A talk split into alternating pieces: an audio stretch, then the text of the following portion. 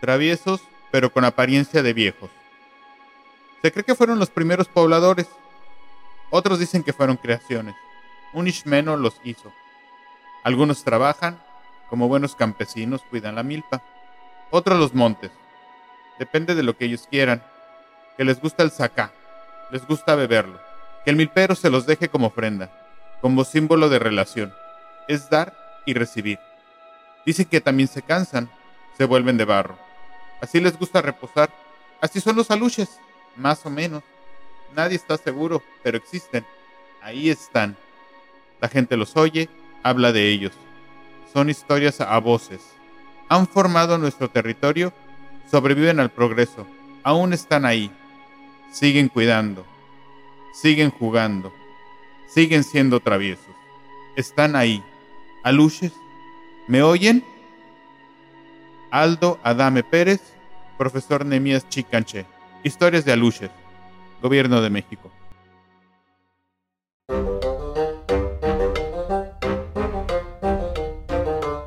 Hola a todos, mi nombre es Miguel. El mío Pablo, y somos cazadores en búsqueda de buenas historias y creemos que todos tenemos algo que contar. La vida es una colección interminable de historias que viven a nuestro alrededor. Algunas son ciertas, algunas no. En este espacio buscamos darle voz a cada una de sus historias. Pueden ser de cualquier índole. El único requisito es que estén dispuestos a compartirla. Sin más, sean ustedes bienvenidos a Cazadores de Historias, el podcast.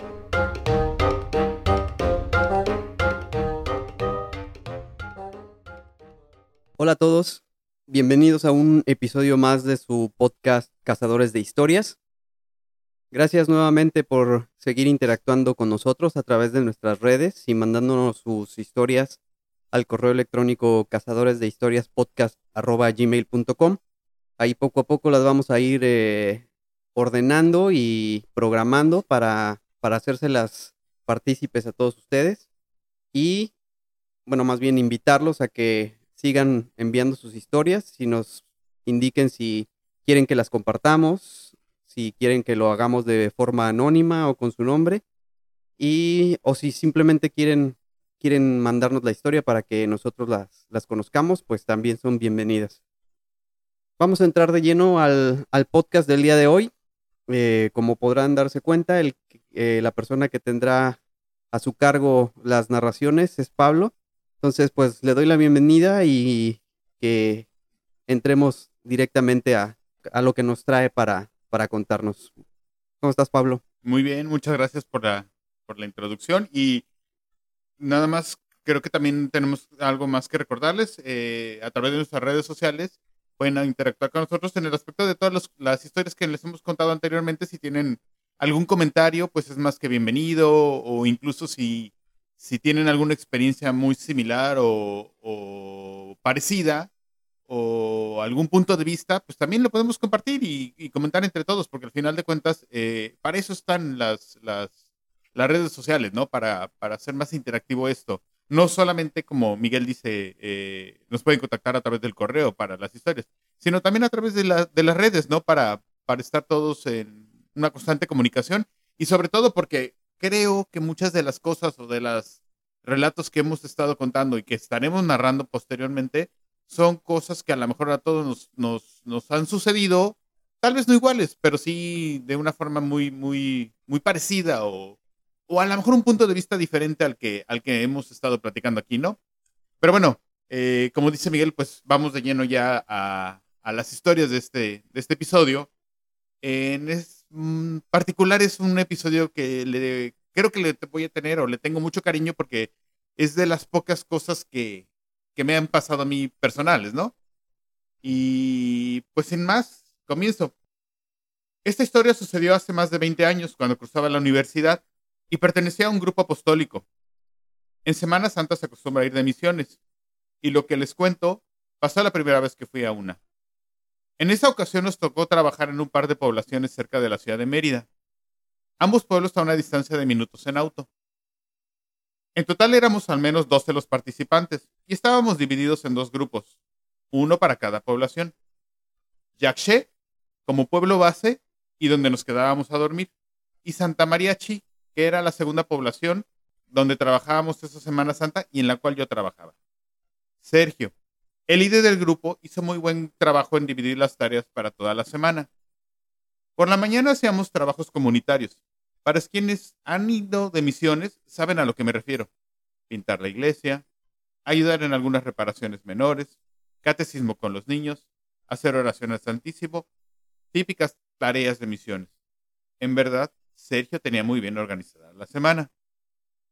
Una vez terminado el día, nos regresábamos al pueblo a cenar como grupo, platicar sobre lo hecho y planear las actividades del día siguiente.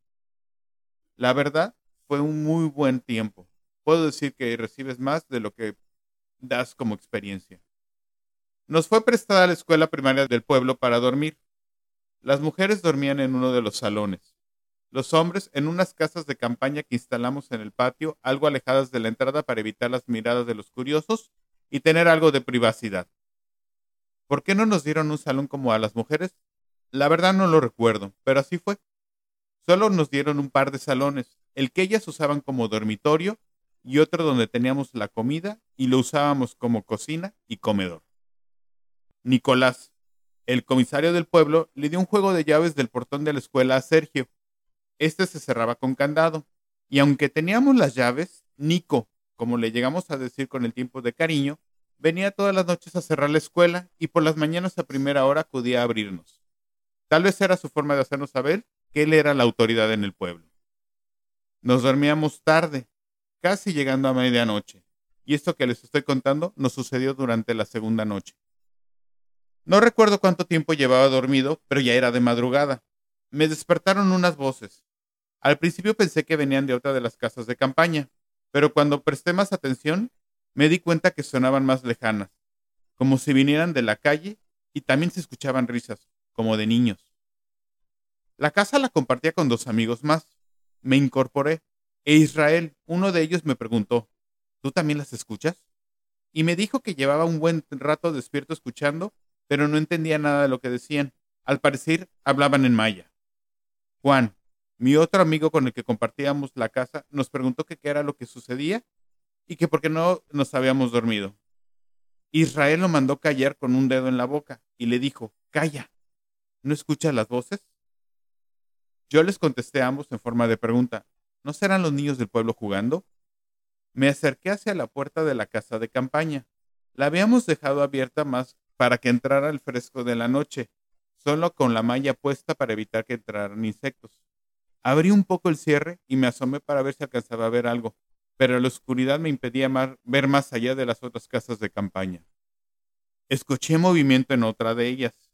Creo que alguien estaba a punto de salir porque Sergio desde una de las casas de campaña dijo, que nadie salga. No sabemos quién son y qué quieren. No sabía que si salimos se pongan violentos o algo. Me acosté de nuevo nervioso, aunque las voces ya no se escuchaban. Les dije a mis amigos, tal vez nos escucharon y se fueron. Tal vez se asustaron, fue la respuesta de Juan. Será mejor dormir. Nos quedamos una vez más callados. Después de unos minutos, el sueño me estaba ganando de nuevo cuando empecé a escuchar lo que caía, que al principio pensé que era lluvia. Primero unas cuantas gotas y después se fueron incrementando cada vez una, una vez más. Israel se levantó, hacia la puerta se dirigió y nos dijo, son piedras, nos están aventando piedras. Ahora sí me empecé a asustar. Pensé, ¿y si no son los niños? ¿Y si son los adultos y nos están aventando las piedras porque no nos quieren en el pueblo? Las piedras continuaban cayendo cada vez más. Ninguno de los tres decíamos palabra, Solo nos fuimos acercando cada vez más hacia el centro de la casa de campaña para evitar que nos golpearan las piedras. Uno de mis compañeros de las otras casas de campaña gritó groserías. Gritó que si no nos dejaban en paz llamaría a la policía, que su tío era un comandante y que si no le hacíamos caso, no le hacían caso, perdón, meterían a todos a la cárcel. Al parecer funcionó. La lluvia de piedras paró. Yo volteé a ver a mis amigos, sin saber qué hacer, pero al ver ellos, al verle la cara, perdón, me di cuenta que también estaban tan confundidos y asustados como yo. Sergio se volvió a dirigir al grupo y nos pidió que no saliéramos de las casas y que él sería el encargado de asomarse hacia la calle. Todos obedecimos. Pienso que el miedo te vuelve dócil y esperamos durante algunos minutos.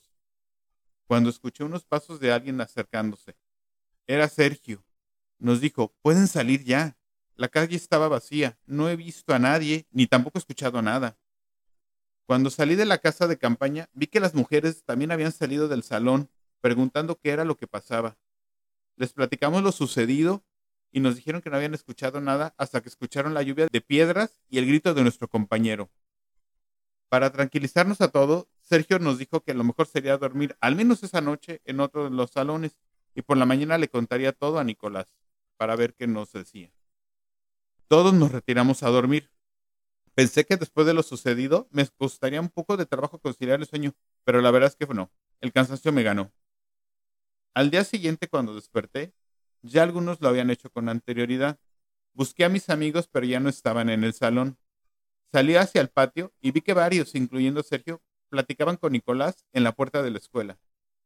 Israel se acercó a mí y me dijo que Nico no sabía nada y que tampoco había escuchado nada raro por la noche. Ambos concluimos que hubiera sido raro que lo hubiera hecho, porque su casa estaba un poco alejada de la escuela y no creíamos que se escuchara algo tan lejos. Cuando todos estábamos desayunando, Sergio nos confirmó lo que mi amigo Israel me había dicho antes, que Nicolás no había escuchado nada, pero que aún así le había prometido que intentaría averiguar algo al respecto. Lo que más nos alegró a todos fue que nos dijo que nos sería prestado otro salón y que ya no tendríamos necesidad de dormir en las casas de campaña. Sergio pidió un par de voluntarios para limpiar el salón y acomodar nuestras cosas. Juan, mi amigo, se apuntó junto con Vanessa, una de las chicas. No nos fue sorpresa, la verdad, al menos para mi amigo Israel y para mí. Sabíamos las intenciones de Juan con ella. Nos despedimos de todos y partimos hacia el otro pueblo para continuar con las actividades del día. Cuando regresamos por la tarde, Juan y Vanessa corrieron a nuestro encuentro en cuanto bajamos de la camioneta. Juan, en cuanto recobró el aliento, nos dijo que no íbamos a creer lo que ellos habían averiguado durante el día. Fue interrumpido por Vanessa y nos dijo, no, creo que lo mejor sería que ellos lo vieran por sus propios ojos. Y lo seguimos rumbo a la escuela. Cuando llegamos al patio, ya habían quitado las casas de campaña, pero no las piedras, se veían aún tiradas alrededor del patio. Juan nos preguntó qué veíamos de raro.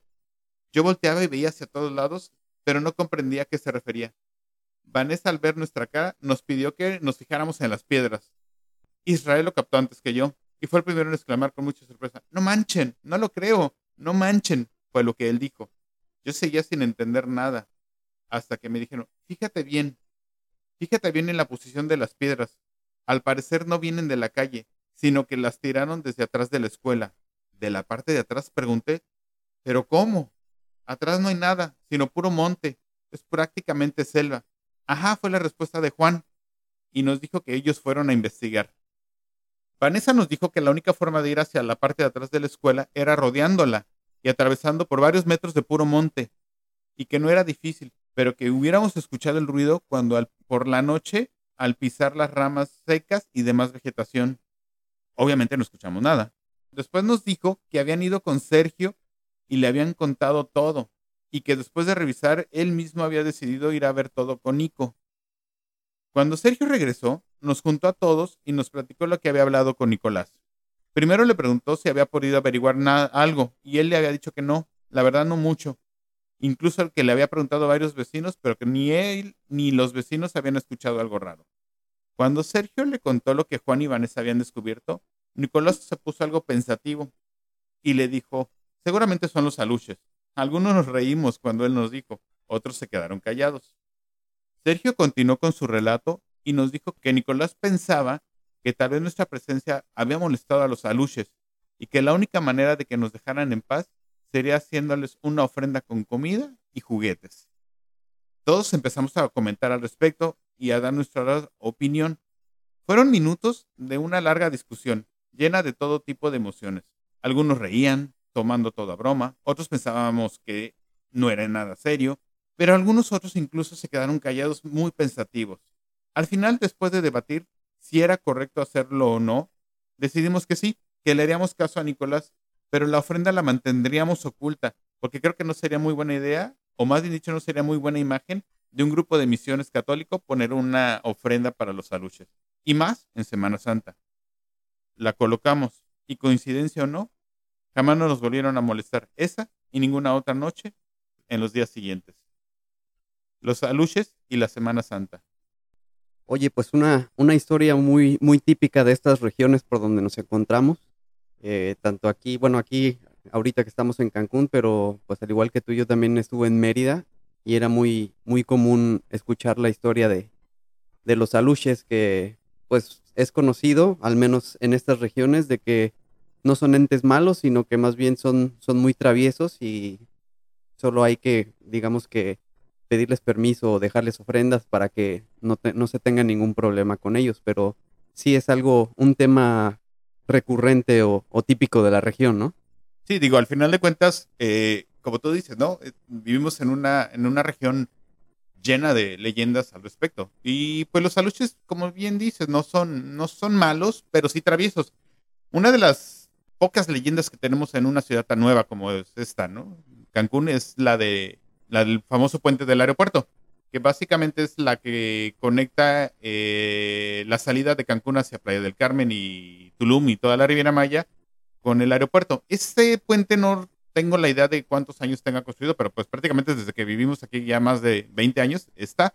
Y a uno de sus costados hay una pequeña pirámide. La leyenda cuenta de que cuando construían ese, ese puente, eh, se les caía, porque básicamente todo lo que construían durante el día amanecía el día siguiente tirado, sin explicación alguna. Y uno de los albañiles eh, les recomendó, creo que a los ingenieros de la construcción, que, que tenían que levantar un, una pequeña ofrenda a los aluches porque eran los que no estaban de acuerdo con la construcción. Y fue que construyeron la pirámide como una pequeña casa de ellos o ofrenda. Y pues, real o no, pues el puente sigue más de 20 años, 30 años, no sé qué, cuánto tiempo tenga construido, pero pues ahí está. Y leyendas como, como esa hay muchísimas por toda la región, ¿no? Digo, tanto aquí como en Mérida, en Campeche, zona maya peninsular de, los aluches, ¿no? Y pues generalmente, como, como en el, relato que les conté, eh, son muy traviesos y el aspecto son como de niños eh, pequeñitos y incluso, por ejemplo, su vestimenta típica es que traen un tipo de taparrabos y usan alpargatas que son unas sandalias y el torso lo tienen, lo tienen descubierto, pero también los ven con sombrero o, con alhajas, o un tipo de joyería muy, muy vistosa. Y no solamente en esta región y en México, ¿no? los duendes, los aluches y, demás seres mitológicos son, son ampliamente conocidos. Tan esto así que la, la, segunda, el segundo relato que hoy les voy a contar tiene también que ver con, con este tipo de seres, aunque no es de la región, también sucede en, en, este país, ¿no? En, en México. Eh, espero que también sea de su agrado y pues, sin más, creo que... ¿Comienzo? Venga, pues, vamos a escucharla. Ok. Cuando niño, compartía mucho tiempo con mis abuelos maternos. Pasaba con ellos la mayor parte del día mientras mis papás trabajaban. De mi abuela tomé la pasión por las historias. Me gustaba sentarme en la mesa de la cocina mientras ella preparaba la comida, y me contaba desde la típica historia de amor de cómo se enamoraron ella y mi abuelo, hasta cómo la música era mejor en sus tiempos, y tenía una enorme colección de discos, y su consola musical y su máquina de coser eran sus tesoros más preciados. Siempre tenía alguna superstición, Creo que de ella heredé mi imaginación, mi capacidad de soñar y de sorprenderme con esa clase de historias de misterios. Mi tema preferido eran los fantasmas. Siempre tenía una historia de terror, me hablaba de hechiceros, un perro negro que la perseguía de niña, de muertos que se levantaban de sus tumbas. En fin, ella era una contadora de cuentos natos. Realmente nunca sabré cuáles eran reales y cuáles eran inventados o inspirados en vivencias de otras personas. Había un tema en particular que ella siempre evitaba cuando yo le preguntaba los duendes. Mi mamá siempre me había dicho que nunca le preguntara sobre este tema. Era un tema doloroso para la familia, pero por supuesto yo hacía todo lo contrario. Quería saber qué era de este tema y lo que ocultaba mi abuela. Por otro lado, con mi abuelo compartí la pasión por los caballos. Siempre lo acompañaba a las subastas. Ver juntos cada ejemplar, él me daba sus comentarios y su calificación. Yo aprendía de él todo lo que podía. Luego de la subasta, a mi abuelo le gustaba estar con sus amigos jugando dominó, tomando una que otra copa y desde luego contando historias de cómo su papá había sido un caudillo durante la revolución. Así entre estos dos mundos de historias llegué a los siete años. Mis abuelos me regalaron para celebrar un set de siete caballos de madera. Me enamoré de inmediato de mi regalo. Mi cumpleaños al ser en noviembre coincide con la pizca de café, por lo que mis abuelos cambian de casa de residencia. Se trasladan a la finca cafetalera del abuelo. Mi abuela amaba pasar tiempo en la finca, rodeada de patos, gallinas y perros. Después de festejar en casa mi cumpleaños, pasaría el fin de semana con ellos. Siempre que llegaba a la finca, encontrábamos a la entrada de la casa una tina metálica llena de agua, con un espejo en el fondo de la tina y una jaula con un fuete para golpear caballos colgando a un lado de todo. Yo pensaba que era una simple decoración, pero alguna vez pregunté y mi abuelo me dijo que era una trampa para duendes. Ya sabes, mijo, supersticiones de la abuela. Ese sábado pasé el día entero con mi abuela alimentando sus patos, limpiando frijoles y moliendo maíz para la masa de los tamales mientras ella me contaba sus acostumbradas historias.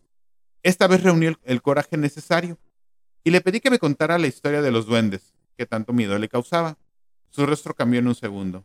Me advirtió que no volviera a mencionar esas criaturas mientras estuviera en la finca, y mucho menos en su presencia. Se limpió las lágrimas y pasamos el resto de la tarde en total silencio. Mi abuelo se la pasaba fuera con los trabajadores ayudando en la pizca y regresaba muy tarde ya. Así que en mi aburrimiento y porque me sentía un poquito mal de haberla hecho llorar, dejé a mi abuela en la cocina y me fui a jugar con mis caballos de madera. Pasaban las seis de la tarde y escuché que una camioneta llegar por el camino tocando el claxon. Era mi tío Luis. Llegaba con mi prima. Mi prima Margarita tiene cuatro años y en realidad era un poco torpe y malcriada. Digamos que no me gustaba pasar mucho tiempo con ella, pero seguramente mi tío tenía que dejárnosla para poder ayudar con mi abuelo en la cosecha. Me levanté y salí para recibirlos, dejando tirados mis juguetes. Cuando regresamos junto con la abuela y Margarita a la habitación para acomodar la maleta de las cosas de mi prima, solo había uno de los siete caballos de madera. Habían desaparecido los demás. Comencé a gritar que alguien se había metido a la casa y se había robado mis caballos, haciendo un buen berrinche. Mi abuela me decía, cálmate, chamaco. Tal vez alguno de los perros los tomó para jugar con ellos. Vamos a buscarlos. Recorrimos toda la casa en su búsqueda. Había un pasillo largo que atravesaba la zona de las habitaciones de la casa, con tres puertas a cada lado. La primera puerta al lado derecha era el despacho del abuelo, con un escritorio, un mueble de madera muy alto que llegaba, que cerraba con llave, perdón, donde contenía medicamentos, papeles importantes de él y la contabilidad del rancho. Justo enfrente del despacho se encontraba la habitación de mis abuelos. Las otras habitaciones se encontraban vacías o se utilizaban de almacenes de costales de café.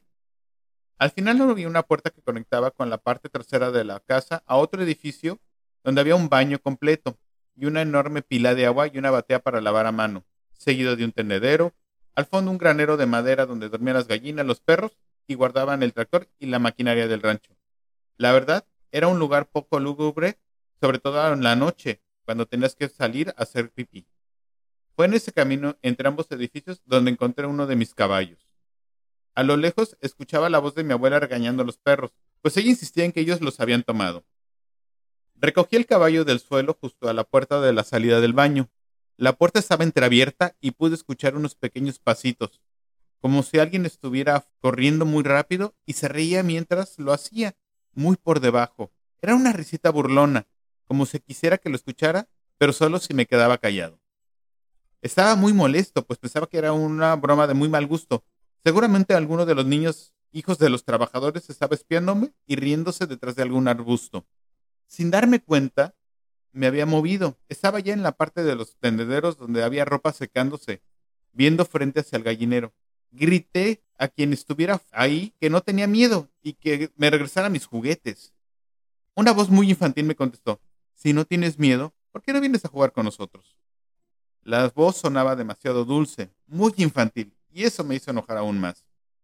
Le contesté que si él quería jugar conmigo, primero me tenía que pedir las cosas y que no robarlas, que robar era muy malo. La voz que me contestó cambió. Esta vez era una voz como de un anciano, muy ronca y rasposa. Me dijo que si se presentaba sin antes contactarme, le tendría miedo, y es por eso que habían tomado mis caballos, para llamar mi atención. Conforme habías hablado, la voz se escuchaba cada vez más cerca. Un viento movió las sábanas del tendedero y pude ver a la criatura a unos cuantos metros de mí. Era casi de mi estatura y extendía su mano saludándome. Tenía las uñas largas. Su mano era tan arrugada como la de un anciano, y era una piel muy blanca, casi traslúcida. No dejaba de mover, y mientras lo hacía, me decía, ven a jugar con nosotros, y te devolveremos tus juguetes. El miedo me paralizó. No podía decir nada. Solo alcanzaba a balbucear. No, no, no, no. Muy bajito. Solo lo escuchaba yo. Dejó de mover la mano y se rió, una risa un poco estridente. Dijo que sabía que esa era mi reacción, que tendría miedo, pero que mi prima era mucho más valiente, que ella ya estaba jugando con ellos. Reaccioné y me moví. Empecé a caminar hacia él. Quería tomarlo. Le grité en entonces a mi abuela, Abuela, abuela, abuela. Y entonces lo pude ver mejor. Tenía una camisa de algodón con olanes en el cuello y un pantaloncillo de lana que llegaba hasta las rodillas. No usaba zapatos, estaba descalzo, y las uñas de los pies parecían garras arañando la tierra. Cuando estábamos por separados solo por unos centímetros, me tomó del brazo con su mano, atrapándome. Yo empecé a forcejear, intentando soltarme, pero no podía. Él era muy fuerte. Fue entonces cuando escuché un grito infantil muy agudo. Era mi prima horrorizada con la imagen que tenía frente a sus ojos, el duende tratando de atraparme. No sé cuánto tiempo pasó, pero para mí solo fueron unos instantes. Mi abuela apareció detrás de mi prima. Llevaba consigo el espejo circular que estaba dentro de la tina. Hasta el día de hoy no me puedo explicar cómo fue de un lado de la casa hasta el otro en tan poco tiempo. Hizo un lado a mi, prima, la tiró al piso. Esta dejó de gritar por la sorpresa y mi abuela dio unos pasos hacia enfrente con el espejo en mano, poniéndolo enfrente de mí y de mi raptor. Fue algo instantáneo. El duende me soltó. No podía resistir. Se quedó mirando al espejo, admirándose. Todo lo demás dejó de existir. Solamente existía él y su reflejo. Sonreía. Se tocaba la cara, admirando cada detalle. Mi abuela aprovechó el momento. Con la otra mano soltó sobre el piso el fuete que tenía junto con la trampa. El duende solo se agachó y se encorvó, pero no huyó. Mi abuela le gritaba, jamás vuelvas a esta casa, no eres bienvenido. No puedes robarte nada, ningún tesoro, ni a ningún ser querido. Si vuelves, jamás te dejaré ir. El duende empezó a chillar horriblemente. No podía dejar de verse en el espejo. Por eso era una trampa para duendes. No podía dejar de verse y huir. Mi abuela gritaba y azotaba el fuete cada vez más, acercándose hacia el duende, diciéndole y repitiéndole una vez más. Cuando lo tuvo frente a él, le lanzó una patada y lo lanzó lejos. El duende como pudo se levantó y salió corriendo. Fue en ese momento cuando mi abuela soltó todo para abrazarnos. Comenzamos a llorar. Mi brazo durante mucho tiempo tuvo una marca de color rojo en forma de garras que con los años se ha ido borrando. Ahora ya casi no es perceptible, aunque a veces me da comezón y me arde un poco. Mi prima Margarita tardó mucho en regresar a la finca y cuando lo hace trata siempre de estar acompañada, incluso ahora que somos adultos. No le gusta quedarse sola. Ella y yo nunca hemos podido hablar del tema, cuando yo he intentado sacar la colación, siempre cambia la conversación. Años después, mi abuela estaba hospitalizada y a punto de morir. Me mandó a llamar. En ese momento le pidió a toda la familia que nos dejara solos. Me dijo que ella y yo teníamos muchas más cosas en común de lo que yo me imaginaba. Me entregó una cadena de oro con una llave que abrió una caja que encontraría en su ropero. Es una caja de madera llena de muchas verdades, y de ti depende qué hacer con ellas, me dijo. Me pidió que hiciera a un lado la sábana y le destapara las piernas. Como pudo, ella se levantó un poco la bata del hospital y vi unas marcas muy parecidas a las que tenía yo en el brazo. Las verdades que encontré en esa caja son dignas de otros relatos. Tal vez más adelante las comparta con ustedes. Tal vez. Trampa para duendes. Rubén Velázquez.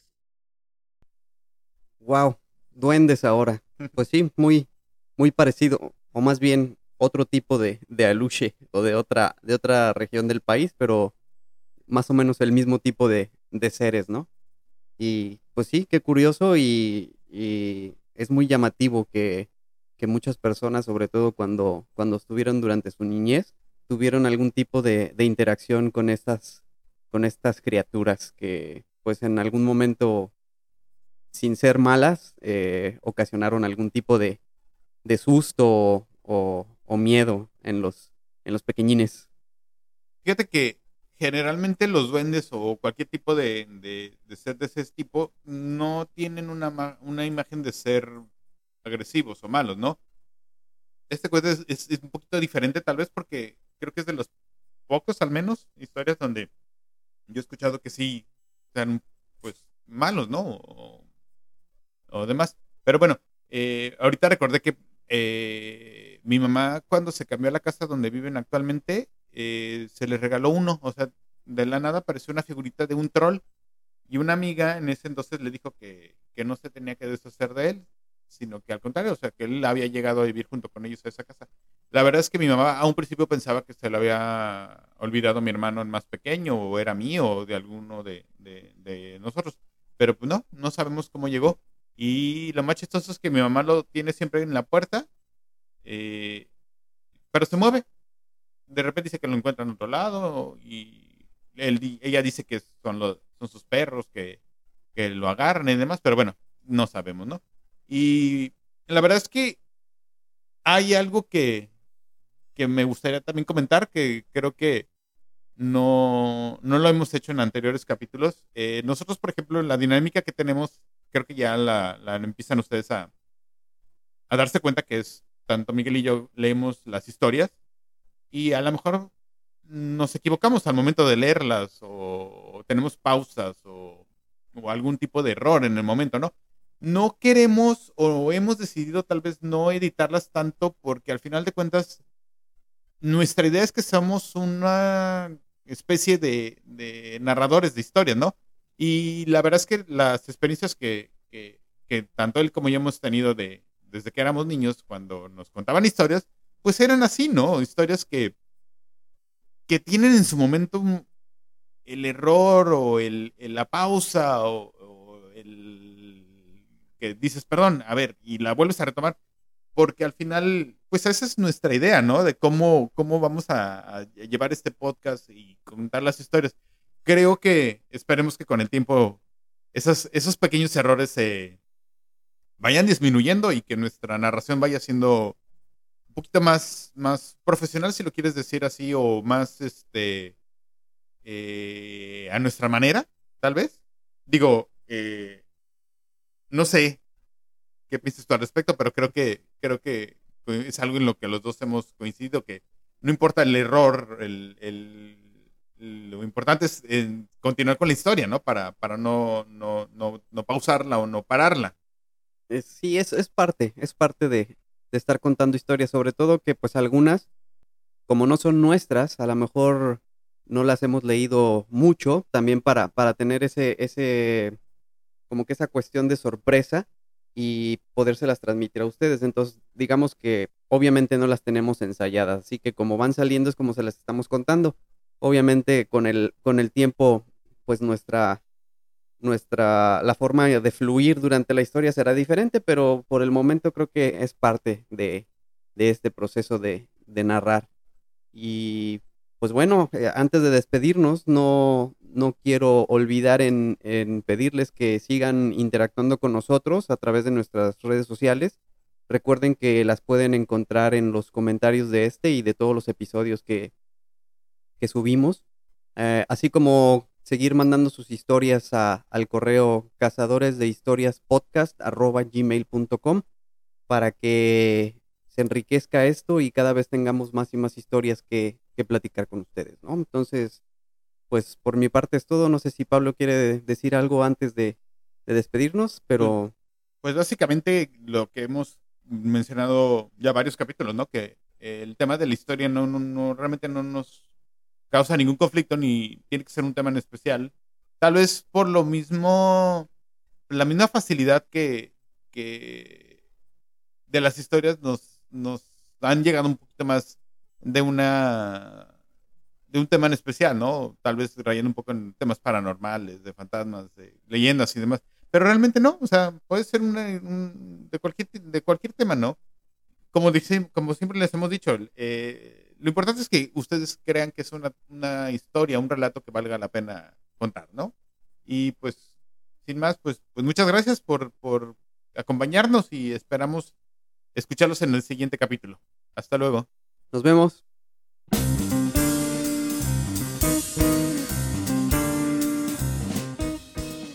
Porque la vida es una colección interminable de historias y todos tenemos una que contar, esto es Cazadores de Historias, el podcast.